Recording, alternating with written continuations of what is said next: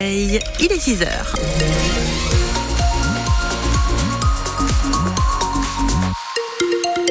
Niveau météo, eh ben niveau météo, c'est gris hein, ce matin, soleil très voilé cet après-midi. Il faut s'attendre à quelques éclaircies, mais beaucoup de nuages. À noter aujourd'hui les températures qui grimpent. Nous aurons entre 16, ouais ouais, et 18 degrés.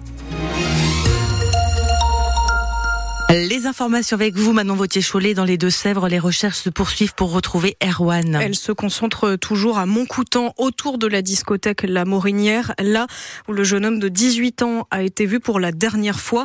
Les plongeurs ont commencé à sonder la Sèvre nantaise dès hier. Ils vont continuer aujourd'hui.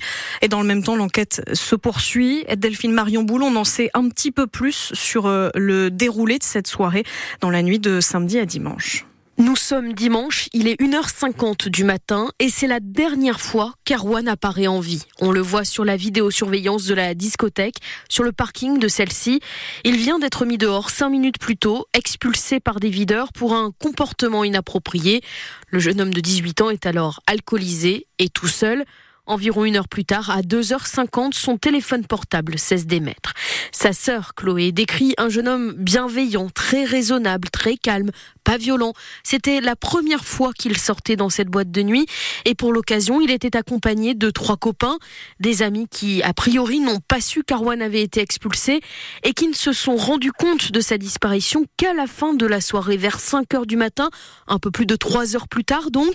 3 heures que les gendarmes essaient de reconstituer grâce notamment aux auditions et à l'exploitation de la vidéosurveillance, alors qu'en parallèle, les recherches, elles, se poursuivent sur le terrain. Et la zone entre la discothèque et Pescalis est interdite d'accès aujourd'hui pour permettre le bon déroulé de ces recherches. Vous avez toutes les dernières informations et toujours l'appel à témoins pour retrouver Erwan en ligne sur francebleu.fr. Appartenait un camion un petit peu trop haut à accrocher le tablier d'un pont sur la rocade hier. La direction départementale des routes est prévenue. Elle va aller contrôler l'état de l'ouvrage pour vérifier qu'il n'a pas été endommagé. À Paris, un hommage public est rendu ce matin à Robert Badinter. Ça va se passer place Vendôme à partir de 10h30. Tout le monde peut y aller avec un discours d'Emmanuel Macron attendu à midi. Selon les informations de Radio France, le président s'est dit favorable à une entrée au Panthéon de l'artisan de l'abolition de la peine de mort, mais aussi de la dépénalisation de l'homosexualité. Retour sur tous ces combats en ligne sur notre application ici. Dans les Deux-Sèvres, le chantier d'une quatrième bassine doit démarrer cette semaine. Et cette fois à Épanne, dans le Marais Poitevin, la COP de l'eau, collectif euh, d'agriculteurs porteurs du projet de 16 retenues d'eau au total, vient de l'annoncer. La bassine d'Épanne doit servir à 12 exploitants pour euh, prélever l'eau l'hiver, irriguer l'été. Et Noémie Guillotin, malgré la contestation des anti-bassines, la première tranche des travaux se poursuit. Cette première tranche compte 6 réserves sur les 16. Une est en service à Mosée-sur-le-Mignon, deux sont en chantier à Sainte-Soline et Prière, et donc une quatrième doit bientôt voir le jour à Épanne, une réserve de 230 000 m3, l'équivalent de 92 piscines olympiques, qui doit bénéficier à 12 agriculteurs dont le modèle repose sur une agriculture familiale sur la COP de l'eau. L'annonce de ce chantier est qualifiée par les opposants de tentative de passage en force indécente et irresponsable. Ils regrettent que le porteur de projet n'attende pas la décision de la Cour administrative d'appel de Bordeaux sur les 16 réserves, décision dont on ne connaît pas la date pour l'instant. La COP de l'eau maintient donc son cap. Dans cette première tranche, deux autres réserves sont prévues, à Saint-Sauvant dans la Vienne et une autre à Mosée-sur-le-Mignon.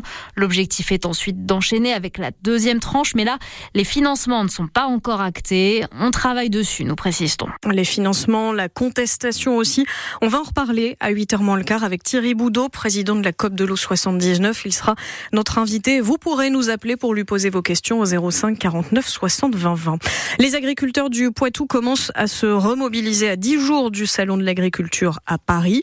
Aujourd'hui, la Confédération paysanne prévoit un convoi de tracteurs à Bressuire dans la matinée. La circulation pourrait être perturbée. Elle se donne aussi rendez-vous à midi devant la direction régionale de l'alimentation à Poitiers cette fois. Demain, une autre action est prévue toujours à Poitiers par la coordination rurale.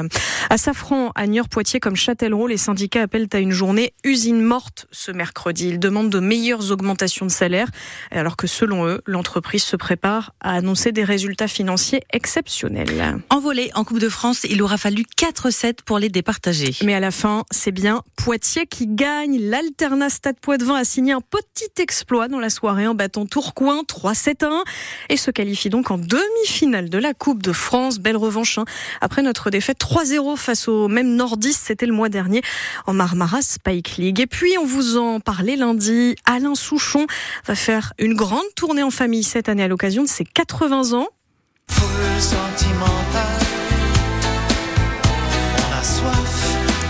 chanter ses grands classiques, il sera accompagné de ses deux fils et il va passer à Niort. Ce sera sur la scène de la Clameur le 10 octobre et les billets sont déjà en vente. Déjà en vente.